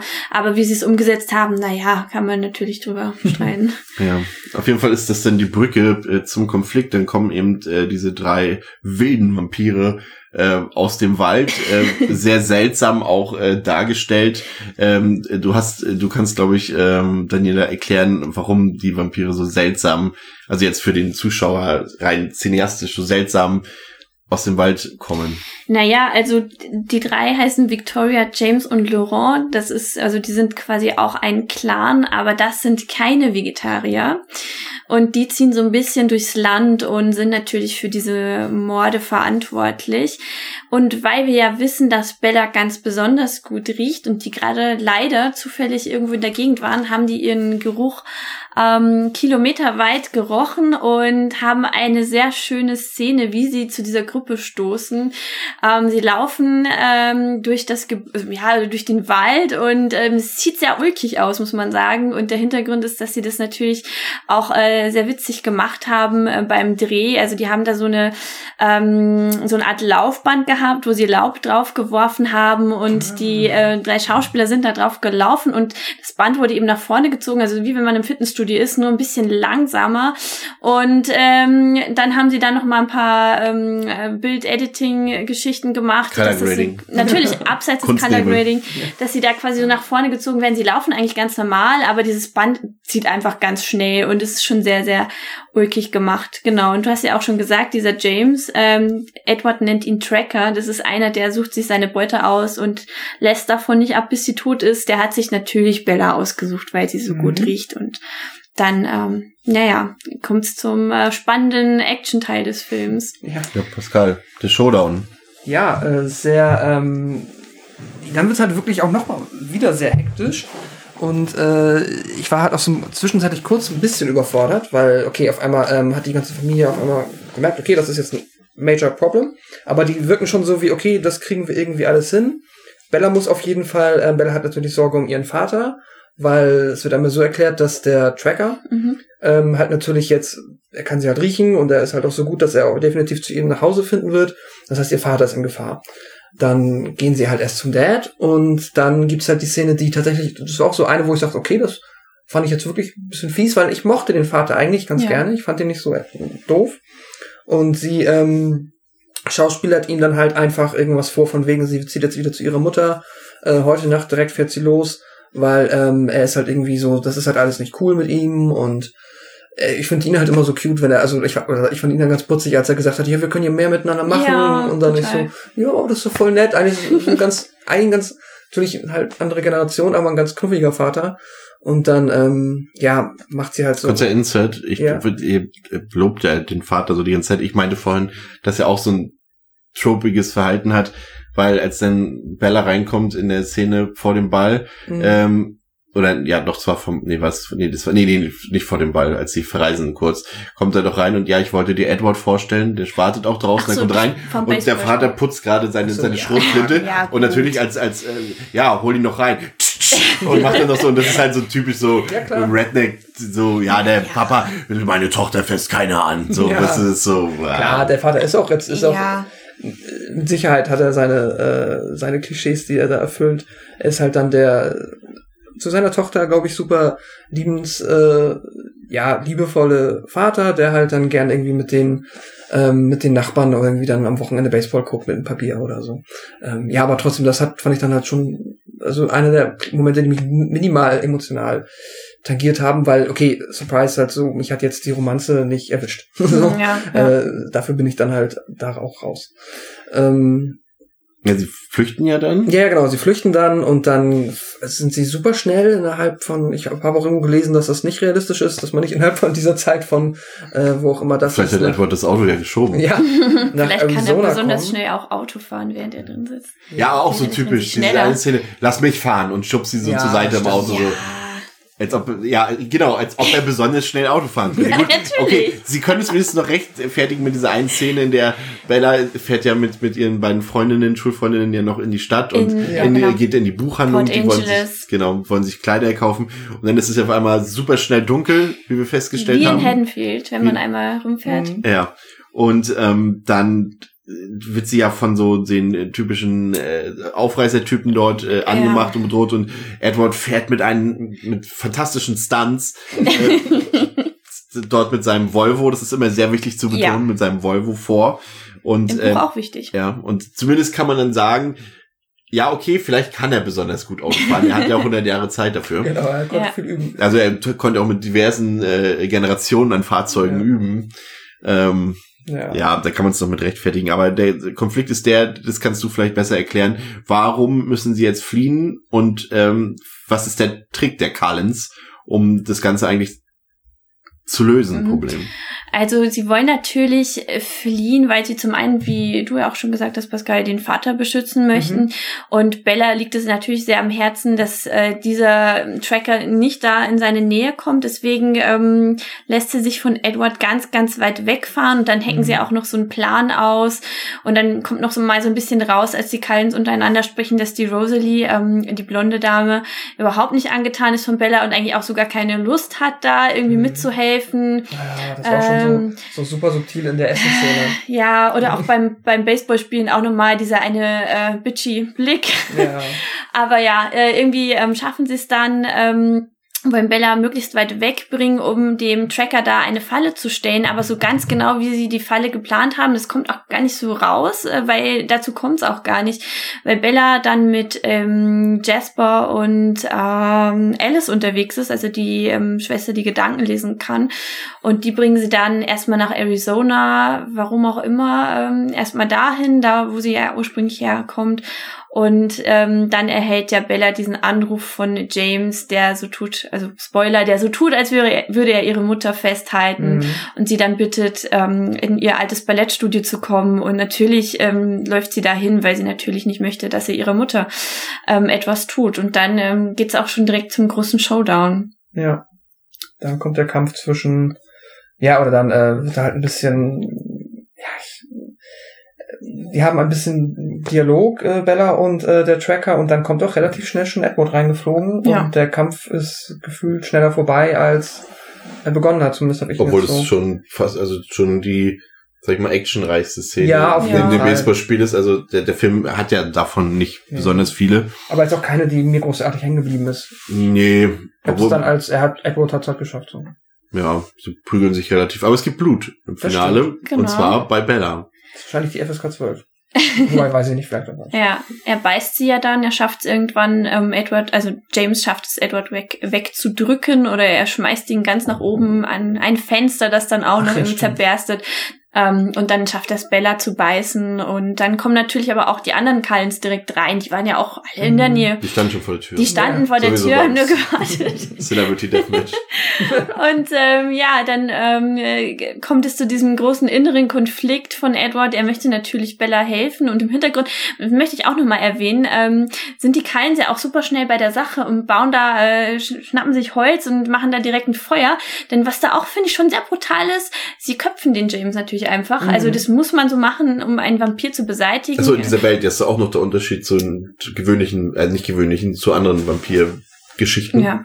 Genau, also der wird geköpft und dann auch noch alles verbrannt, um auf Nummer sicher zu gehen. Und dann ist ein Vampir aber auch finito. Genau, dann Okay. ist es vorbei, dann kann der auch nicht wiederkommen und ähm, währenddessen kämpft Bella mit dem Gift in ihrem Körper und ähm, Edward ist hin und her gerissen. Er möchte sie natürlich retten, müsste dazu, also die, die Option ist, ähm, er saugt ihr das ähm, Gift aus dem Blut, aber die Schwierigkeit dabei ist natürlich, dass er von ihrem Duft und von ihrem Blut so betört ist, dass er vielleicht das ganze Blut aus ihrem Körper saugt und sie damit umbringt.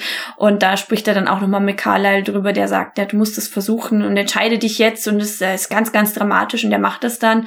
Und dann äh, sieht Bella so ein bisschen ihr Leben an ihr vorbeiziehen. Also man denkt dann schon, oh, was ist denn da los? Natürlich weiß man, dass sie nicht stirbt. Und dann fadet das so ein bisschen rüber und ähm, sie wacht dann im Krankenhaus wieder auf. Ja, okay, dann habe ich es auch richtig verstanden. Genau. Ich hatte dann irgendwie auch zwischenzeitlich gedacht, dass der Konflikt ist, dass er aufpassen muss, dass sie nicht zum Vampir wird, also diese klassische Vampirgeschichte dann. Genau. Aber darum ging es gar nicht im Moment, ne? Also es hätte ja passieren können, also die andere Option wäre gewesen, sie machen nichts und sie hätte sich dann auch in einen Vampir Das verwandelt. macht das Gift dann schon. Genau, das macht das Gift, das geht dann relativ schnell ähm, und deswegen, ähm, Edward wollte das ja unbedingt nicht. Ah. Er hätte lieber versucht eben, oder hat es ja dann auch getan, sie zu retten und dabei zu riskieren, dass er sie tötet, als dass sie ein Vampir wird. Das ist ja für ihn auch in den anderen Büchern und Filmen immer so ein Thema. Er möchte das äh, absolut vermeiden, weil für ihn ist das Vampir-Dasein was Schlimmes. Das wollte ich gerade fragen. Ist das Genau. nämlich, weil das habe ich jetzt auch nicht ganz verstanden, ob das für die Vampire eigentlich ein cooler Zustand ist? Ja, das ist so ein bisschen ewige Jugend, ja, aber gemischt. Also es gibt ja viele, die das äh, auskosten und die das ähm, auch ähm, ja, nutzen. Also wie zum Beispiel dieser Clan aus diesen drei bösen Vampiren. Mhm. Also ähm, die, die nutzen ihre Kräfte ja auch aus und denen ist es dann ja auch egal, wenn sie Menschen töten. Ähm, zum Beispiel diese Rosalie, also die blonde ähm, Vampirschwester, die ist ja, Spoiler, nur so eifersüchtig auf Bella. Nicht, weil sie sie nicht mag, sondern weil sie noch Mensch ist und sie damals, als sie verwandelt wurde, lieber gestorben wäre, als jetzt dieses Leben zu leben, wo du halt ewig Oh. gefangen bist. Und sie hätte sich auch gerne Kinder gewünscht, das geht nicht. Ähm, in dem Zustand als Vampir. Und ähm, das ist halt der Grund, warum sie so eifersüchtig ist. Und ähm, ja, Okay. Edward ist halt auch, es ist halt so ein innerer Kampf die ganze Zeit, ähm, eben keinen Menschen anzufallen und sich das Mhm. über Jahre anzutrainieren, eben nur Tiere zu reißen. Und äh, man kann halt viele Dinge nicht mehr machen, wenn man so ewig Ja. fest äh, sitzt in einem gewissen Alter. Genau. Und das möchte er einfach nicht für Bella. Und ah, okay. genau. Ist ja auch so ein Thema, so ein bisschen, was unterschwellig hier schon mal angedeutet wird, aber in den in folgenden Filmen ja noch ein bisschen omnipräsenter wird, ist ja auch das Thema sexuelle Enthaltsamkeit in dem Film, was ja Mhm. auch ähm, so, also es ist schon sehr konservativ auch. Natürlich Mhm. die ganze Erzählung von Stephanie Meyer.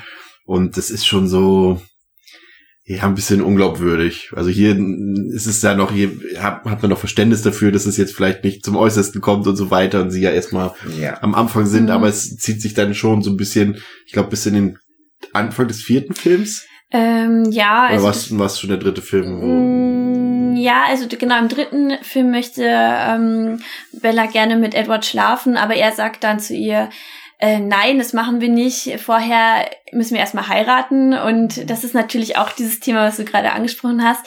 Wobei man dann aber sagen muss, gerade im vierten Buch, was ja aufgeteilt ist in ähm, zwei Filme, das Thema noch mal ein bisschen aufgegriffen wird. Gerade klar in dem, was da auch passiert. Ähm, Spoiler, sie wird dann dann irgendwie schwanger und das klappt dann und ähm, schlafen auch miteinander, aber ähm, gerade als Neuvampir soll es wohl sein, dass alle Triebe, also oder alle Bedürfnisse ähm, ziemlich ausgeprägt sind, nicht nur dieses Verlangen nach Blut. Und mhm. ähm, da gibt es dann auch tatsächlich, das hat Stephanie Meyer geschrieben, gibt es ja auch so ein paar Gags, irgendwie von wegen, dass als die ähm, Geschwister, ähm, beziehungsweise sind ja nicht richtig Geschwister, das wäre jetzt natürlich ein bisschen seltsam, als hier Rosalie und Emmett irgendwie noch jung waren, die hat man erst mal ein paar Jahre gar nicht gesehen, weil die sich so sehr mit sich selbst beschäftigt haben, also zu zweit. Okay. Also das ist wohl schon so ein Thema auch, aber natürlich nicht ähm, für die 17-jährige ähm, Bella, die natürlich erstmal ähm, irgendwann heiraten muss. Und ja. genau, also das ist äh, schon sehr, da macht Stephanie Meyer doch deutlich, ähm, was sie auch von diesem ganzen Konzept der Ehe hält. Also, ja. Okay. Ja. Also schon, ja. Er hat aber auch das Gefühl, das wirkt alles verhältnismäßig auch schon für 2008 recht konservativ. Mhm. Ja, auf jeden Fall. Ja, es gibt dann zum Schluss noch ähm, die Ballszene, die dann vielleicht, da, wo, bei der man noch am ehesten den Eindruck haben könnte, dass da zumindest etwas Romantik tatsächlich vorhanden ist, was mhm. einfach auch daran liegt, vielleicht, weil das Color Grading nicht mehr ja. da ist, weil zumindest in eine andere Farbe abtaucht. Ja. Und ähm, ja, das ist so dann noch ganz nett. Und es wird dann, gibt dann noch einen Cliffhanger oder so einen Teaser auf, auf die Fortsetzung. Ähm, Pascal, jetzt für dich, der, der wirklich das Ganze jetzt mit, mit elf Jahren Verspätung gesehen hat und zum ersten Mal, sei ganz ehrlich, wie hat's dir gefallen? Oder und, und, und gleich dazu die Frage, ähm, jetzt unabhängig von diesem Podcast, an die Hörer, ihr könnt euch das gerne wünschen. Ähm, würdest du dir, hättest du noch Interesse, weiterzuschauen? Ach so, okay. Ähm, ja, wie hat's mir gefallen? Es ist natürlich äh, so ein bisschen das Entgegengesetzte, wie wenn man an einen Film rangeht, von dem man irgendwie von ganz vielen Menschen hört, das ist jetzt das Allerbeste und es ist großartig. So diese, diese Hype-Situation bin ich jetzt natürlich hier eher so rangegangen im Sinne von, ja, also es ist jetzt, äh, ich war mir halt auch nicht sicher, ist das jetzt ein schlechter Film oder ist das nur ein Film, der einfach ganz weit weg ist von dem, was ich mag, weil das einfach eine super, unfassbar kitschige äh, Schnulze wird, äh, die halt wirklich für Zwölfjährige geschrieben ist. Weil so gehässig gesagt, was ja eigentlich nichts über, gar nichts über die Qualität aussagen muss, weil das ist ja auch per se total legitim, nur, nur halt nichts für mich. Und im Endeffekt fand ich schon, dass der Film Ach so, ja, im Endeffekt fand ich schon, dass der Film ähm, auch für das Budget 2008 äh, handwerklich, da sind wir uns ja glaube ich einig, äh, mehr Schwächen hat, als man eigentlich erwarten könnte. Ja. So, was hast du gesagt, 40 Millionen oder wie? Ja, 37, genau. Ja, also keine kleine Independent-Produktion und dafür ist er schon mm, ist holprig an einigen Stellen schon untertrieben. Also da sind wirklich ganz starke Schwächen, was ich schon, ja, was mich schon gestört hat. Das gleiche ist dann halt auch bei dem es ist natürlich immer eine schwierige Aufgabe, ein Buch zu adaptieren und dann halt da irgendwie ein vernünftiges Pacing reinzubekommen, wo sich halt ein Buch Zeit lassen kann, kann es der Film dann nicht. Aber das ist halt hier leider nicht so gut gelöst worden. Das fand ich halt auch nicht gut. Das hat mir auch nicht so viel Spaß gemacht, halt immer permanent verwirrt zu sein, davon wie jetzt die Beziehung zwischen den Figuren untereinander auf einmal so zustande gekommen ist. Ja, das fand ich halt alles nicht so gut. Nichtsdestotrotz hatte ich schon einige Momente, wo ich ähm, ja, wo ich also diese Waldszene mit Edward und Bella fand ich gar nicht so schlimm, wie ich erwartet habe. Ich fand auch Edward an sich mit seinen Vampirkräften cooler, als ich erwartet habe. Und ähm, auch wenn ich jetzt nicht fand, dass das ein wirklich guter Film war, hat er mich tatsächlich noch auf so einem Level ganz sachte unterhalten, dass ich schon jetzt auch Lust hätte, die weiter zu gucken, aber auch mehr aus einem Interesse, weil es halt so ein popkulturelles mhm. Phänomen ist. Wenn das jetzt irgendwie, wenn ich jetzt einen komplett unbekannten Film gesehen hätte, der aber genau auf dem Level ist, hätte ich jetzt vielleicht auch gesagt, nee, also es muss jetzt nicht sein, aber jetzt habe ich mal angefangen, jetzt kann Der ich auch. Teaser für dich, Backauf geht's nicht. aber jetzt, jetzt kann ich ja zumindest sagen, ja komm, jetzt gucke guck ich die Twilight-Filme, dann habe ich die auch mal gesehen. Ja, ja jetzt hat er es laut gesagt, jetzt wissen wir, was wir tun können. Das können wir schon machen. So, so, so, so alle, alle 50 Folgen Evil Dead und alle ja. 300 Folgen Twilight. Genau. Nee, und äh, wenn das jetzt auch das äh, zum Fazit, dann habe ich, ich habe dem Film mit zweieinhalb Sterne gegeben, weil, ähm, ja. Hast, hm? Ich habe ihm zweieinhalb gegeben. Oder? Hm. Hab ich ihm zwei gegeben? Du hast ihm zwei gegeben. Oh, okay. Dann, äh, Oh Gott, ich bin auch ein Stalker, sorry. Nee, alles wow. gut. Alles gut. Also du kannst natürlich auch gerne erhöhen. Vielleicht habe ich das aber auch korrigiert, das kann sein. Manchmal habe ich das nochmal nach einer Stunde, wenn ich den sacken lasse. Keine Ahnung, vielleicht habe ich noch zwei runter korrigiert. Ja, also es ist kein guter Film, meiner Meinung nach. Äh, der, aber er ist es irgendwie so, weiß nicht. Ja, es ist Das so. ist dieses popkulturelle Phänomen, der ihn interessant macht. Es gibt ja so Sachen, da, da, wie du schon sagst, da will man dann trotzdem irgendwie auch wissen, wie es weitergeht, so. Ja. Weil man es jetzt auch schon angefangen hat und es ist halt so, ich finde, es hat die Grenze. Es ist, ist du hast es schon gesagt, es hat Mhm. handwerklich sehr viele Schwächen. Für so ein, ich will jetzt schon sagen, wie gesagt, das, das Budget ist jetzt nicht super hoch, Mhm. aber es sind immerhin 40 Millionen. Ja. Und da waren auch, wenn man sich die Beteiligten anguckt, auch eigentlich Leute bei, die es besser können müssten. Ja. Ähm, aber ja, es hat dafür wirklich äh, schon einfach handwerkliche Schwächen, die, die, über die man nicht hinwegsehen kann eigentlich.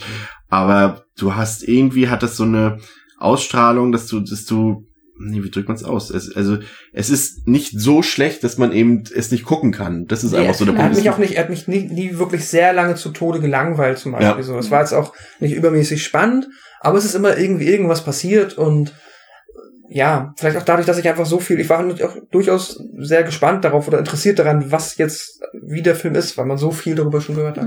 Und und wenn man das halt im Vergleich setzt, zum Beispiel zu Queen of the Damned, der ist bei weitem schlechter, das muss man einfach so Ja, sagen. stimmt. Der ist zwar handwerklich vielleicht etwas runder, aber dafür in allen anderen Belangen nicht. Und das ist hier okay. Du hast hier, es macht allein schon Spaß, jetzt gerade, also ich fand den jetzt auch, also ich fand den, als ich den das erste Mal gesehen habe, fand ich ihn wirklich furchtbar. Kurze Es- Zwischenfrage. Wann hast du ihn das erste Mal gesehen? Äh, als er rauskam, kurz danach. Okay, und wie oft hast du ihn gesehen insgesamt? Ich glaube, das war jetzt das dritte Mal. Okay. Und ich finde ihn immer noch nicht gut, aber ich finde ihn besser als damals. Mhm. Zum einen, weil es interessanter ist natürlich, hat mir eingangs schon erwähnt, zu sehen, weil du jetzt natürlich auch weißt, okay, damals habe ich auch gesagt, was sind das denn für Schauspieler? Ja. Für Rob das ist ja eine Katastrophe. Ja. Da habe ich auch, äh, ja, und auch, auch die Kuh, nee, wie sagt man, die Kuh durchs Internet getrieben? Nee. Achso, die, äh, die Kuh ist Dorf. Ja. Ähm, und äh, aber das ist schon interessant, sich das jetzt anzugucken und auch einfach so, weil man weiß, dass heutzutage ja auch keiner mehr so drüber redet. Also das Thema ist ja auch durch und dann Ja. wird man auch nicht mehr, man muss dann auch nicht mehr so einem Hype entgegensteuern. Man kann es jetzt einmal gucken und Genau. es ist so ein bisschen, das hat man ja auch häufiger bei so Sachen, die gerade jetzt so aus den 2000ern sind, bei denen man sich denkt, ja, mach doch einfach mal eine vernünftige Serie draus. Würde fast viel besser passen zu der Mhm. Thematik, weil das hat halt auch sehr viele Soap-Elemente, finde ich. So gerade Mhm. diese Alltagskonflikte, die da sind, die würden sich als Serie so als eben Vampire Diaries einfach fast sogar besser erzählen lassen, so. Mhm. Ähm, und das ist okay, der hat, der, der hat ein paar schöne Aufnahmen bei. Ähm, und ja, er ist trashig. Ich finde schon, dass er trashig ist, weil einfach die Dialoge auch schlecht sind. Ja, das Die Schauspieler Ja. sind im Endeffekt, zumindest in diesem Film, schlecht. Ja. Und die Geschichte ist eigentlich auch schlecht, wenn sie denn überhaupt vorhanden ist. Aber so äh, gut trashig. Ich weiß, das ist auch so, was man, was ich nicht so gerne benutze, trashig, weil entweder ist was schlecht oder nicht. Aber es ist schon so, wie sagt man, so bad it's good, würde ich jetzt auch nicht sagen, aber man will einfach, man kann es gucken. Es ist nicht Ja. so schlimm, es ist nicht der schlechteste Film aller Zeiten. Nein. Es ist keine ein Stern, kein ein Sternfilm und Nee, äh, nee, das nicht. das ist einfach okay, sag ich mal. Also ich bin auch, ich gebe zwei Sterne, aber gute zwei Sterne. Also so, Mhm. ich habe den ja wie gesagt jetzt auch nicht, klar jetzt für den Podcast ähm, ähm, jetzt natürlich noch ein drittes Mal gesehen. Ich weiß nicht, ob ich ihn noch ein viertes Mal sehen werde, aber es gibt Schlimmeres. Also ich finde zum Beispiel die Ja. Fifty Shades of Grey Reihe deutlich schlimmer als das hier, weil das hier hat noch irgendwie einen Raum von Charme. Und ich Mhm. finde zum Beispiel die, auch wenn, wenn da natürlich eben Elemente bei sind, die sehr klischeehaft sind und cringy sind, aber ich finde zum Beispiel die erste Dreiviertelstunde, als Bella dort neu ist und ihre Freunde kennenlernt und da ab und zu mal was erlebt und so weiter. die Nebenfiguren. Genau, genau. Und da, das ist okay. Mhm. Ja. Ich finde fast sogar eher den, ich sag mal, ich setze es wieder in Anführungszeichen, den Horroraspekt des Films fast uninteressanter. Oder Ja. den Action-Teil oder den Showdown. Ja, ja. Also, aber die erste Dreiviertelstunde ist okay. Das Ja, ist so, ja. Coming of Age, zwar nicht gut erzählt, aber das funktioniert halt irgendwie so Ja. halbwegs. Da verstehe ich auch, warum das halt auch bei den, bei, bei gerade bei dem jungen Publikum halbwegs gut ankam. Mhm. Also was heißt halbwegs, es kam super an, aber ähm, das ist okay. Es gibt Schlechteres. Also man muss da auch mal eine Lanze für brechen, Ja. äh, dass es einfach auch deutlich schlechtere Filme gibt. Ja, das stimmt. Wie ist dein Eindruck, Daniela? Du hast ja jetzt bist ja ein bisschen anders reingegangen. Du fandst ihn wahrscheinlich damals auch ja. Super. Ne, wie fandst du ihn denn Ich damals? fand ihn damals super. Also muss ich ehrlich sagen, klar, da habe ich natürlich auch in dem Alter noch nicht so viele Filme gesehen. Da guckt man jetzt nicht, oh, die Kameraarbeit, wie ist die Ja. oder wie ist irgendwie das Grading. Auf sowas guckt man da, also habe ich zumindest nicht gemacht. Also da habe ich nicht drauf geguckt. Ähm, ich fand den damals auch echt super und ich bin auch bei den anderen Teilen immer direkt ins Kino gegangen und habe auch die Bücher dann ähm, weitergelesen. Ich weiß jetzt tatsächlich gar nicht, wie oft ich den Film gesehen habe. Er ist ja jetzt auch wirklich schon ähm, ja elf Jahre alt, muss man mal sagen. Ich glaube vielleicht insgesamt vier oder fünf Mal, aber die letzten Male waren alle schon ähm, so lange her, dass es für mich jetzt auch nochmal interessant war, den heute zu gucken. Und ich muss sagen, ähm, wenn es irgendwann so eine Art Neuinterpretation gibt oder, naja, ich will jetzt sagen, jetzt Remake und man das vielleicht ein bisschen zeitgemäßer macht, ähm, ist Thema irgendwie auch ähm, Low-Key Sexismus oder Toxic Masculinity. Wenn man das alles so ein bisschen da rausnimmt, dann kann man die Geschichte vielleicht auch noch mal irgendwie schön oder neu erzählen. Sie ist natürlich nichts Besonderes, aber ich würde es auf jeden Fall wieder gucken, muss ich ehrlich sagen. Also ich mag solche Romanzen auch. Also ich, wenn heute jetzt irgendwie noch mal ein Vampir, äh, eine Vampirromanze ins Kino kommt, ich guck die auch. Ich bin schon anfällig für sowas. Ähm, von daher, ja, ich würde dem Film, glaube ich, heute auch eher so zweieinhalb Sterne geben, einfach weil ich es mit einer anderen Brille sehe und weil er einfach auch heute nicht mehr so gut gemacht ist oder das war ja damals vielleicht auch nicht, wie ihr schon gesagt habt. Äh, Was mich auch noch mal ein bisschen mehr gestört hat dieses Mal äh, beim Gucken, waren so ähm, klar die die Chemie, die eben zwischen Edward und Bella gefehlt hat, aber auch eben die schauspielerische Leistung, wo ich auch teilweise lachen musste, was ähm, hier Kristen Stewart mit ihrem Gesicht äh, Partien gemacht hat, mit ihrem Mund und wie wie sie einfach dauerblinzelt und ganz seltsam guckt. Aber das macht Robert Pattinson Sei auch. mal Es schüchtern. Es ist so seltsam, also wo ich mir denke, wir haben, haben die da einfach das Take genommen und gesagt, okay, du kannst es nicht besser. Das ist, hat mich schon sehr rausgerissen. Aber ja, alles in allem hätte ich auch durchaus noch mal Lust, die nächsten Teile zu gucken, weil da muss ich sagen, ähm, Chris, du hast es so ein bisschen angedeutet, ja, die werden irgendwie schlechter. Ja, aber ich muss auch sagen, der, das dritte Buch oder auch Also der dritte Eclipse- Film ist mein Favorite. Ja, Genau. Also, Eclipse ist tatsächlich, also die dritte Verfilmung, das dritte Buch, ist noch okay. Das bewegt sich so auf dem Niveau wie jetzt der erste Film. Aber gerade New Moon und äh, Mm, der erste ja. Breaking Dawn, ähm, das ist schon Human dann ist der zweite, ne? ja. genau. Und das ist dann doch schon so Richtung, das gehört zu den schlechtesten Filmen, die Ja. ich je gesehen habe. Na gut. Weil Ja. es auch viel halt mit der Rolle von von äh, Jack Black hätte ich beinahe gesagt. Von, von Jacob. na gut, Jacob Black ist ja, nicht dran. so, ja. Ähm, von Taylor Lauter zu tun, der bekommt halt deutlich mehr Screentime, Ja. gerade in New Moon. Und der ist halt unfassbar. Und es geht letztendlich dann irgendwie in dem, gerade in den, in dem Film aber nur zwei Männer, die um diese eine Frau buhlen und Ja. Ja. sich nichts gönnen und, und aber auch so, so Genau. aber auch so ein bisschen hinterhältig und so agieren und so und das ist schon so boah nee weil sie auch beide sich dann nicht mit Sympathien bekleckern und Mhm. und Bella man muss auch dazu sagen auch Bella ist ja hier in dem Fall dann so äh, es ist nicht so ich, ich spoiler dich jetzt mal das ist ja, nicht so schlimm ist ja nicht so als würde sie dann in New Moon sagen äh, Jacob dich will ich nicht. Nee, nee, das dauert noch eine ganze Oh, Weile. ja. Das zieht sich über mehrere Filme. Die hält ihn schon auf Sparfla, also so, wie sagt man, auf, auf heiße ja, Munte. ist, Ja. ja, Ja, richtig. ne, bis sie da irgendwann mal sagten, ey, ich heirate den lieber, so, weißt du? Mhm. Also, das, die spielt da auch eine Rolle. Bin ich fast gespannt. Ja, jetzt haben wir dich äh, hier angefixt. Aber man muss auch sagen, äh, es gab ja auch einen Wechsel ähm, auf dem Regiestuhl. Ähm, Ah ja, genau, Gerade ist genau in den anderen Teilen. Ähm, da könnt ihr, können wir nochmal schauen. Genau, in den anderen Teilen ähm, und deswegen sind die, wirken die Filme auch so ein bisschen anders. Also gerade beim zweiten hat man sich für diesen warmen Filter entschieden. Man merkt Mhm. da auch deutlich, da ist das Color Grading anders. Und ähm, ja, die, die heben sich schon ab, aber storytechnisch ist der zweite auch äußerst schwach, muss ich sagen. Okay. Ja, durchaus. Ja. Also ich, die Perücke war halt sehr lustig von äh, ähm, Jacob im ersten Genau. Teil. Die, die gibt's dann auch nicht mehr, muss man, also das hast du ja wahrscheinlich auch schon gesehen auf den irgendwie Postern Ja. und Artworks und so Er hat dann auch mal kurze Haare, ne? Genau, ja, er, er hat dann kurze Haare. Der Grund ist auch irgendwie, das, das weben sie dann mit im Film ein, warum er dann Und die laufen dann nur noch nackt durch die Gegend. da. Genau, Oberkörper ist, Ja, das äh, ist- ist das Thema. Ja, ja. Ich kenne halt nur die ganzen Honest-Trailer, weil man die halt damals immer geguckt hat. Deswegen, Genau. Das weiß ich. Ja. Es ist tatsächlich, äh, die, die, die Regiestuhlbesetzungen sind äh, äh, wirklich ein bisschen weird. Also bei Newman war es Chris Weitz, der äh, eben äh, About a Boy oder American Pie gedreht Mhm. hat. oh. Ähm, bei Eclipse war es David Slade, ne? Bandersnatch. Ja. Und Hard Candy, ja, 30 Days of Night. Also der ist zumindest jemand, der zumindest minimal so ein bisschen auch mit dem Genre Mhm. vertraut ist. Ähm, ja, Also, wie gesagt, könnt ihr euch aussuchen, ob wir das irgendwann nochmal machen sollen. Das muss jetzt nicht heute sein, nicht morgen sein, aber falls es euch gefallen hat. Ähm, vielen Dank, Daniela, dass du dabei warst. Ja, vielen Dank. Danke für die Einladung.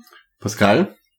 Ähm, wir wünschen euch ein ganz tolles, frohes Weihnachtsfest. Ja. Äh, Programm haben wir euch ja nun ausreichend in den letzten Jahren vorgestellt, was man sich da so angucken kann an den Feiertagen.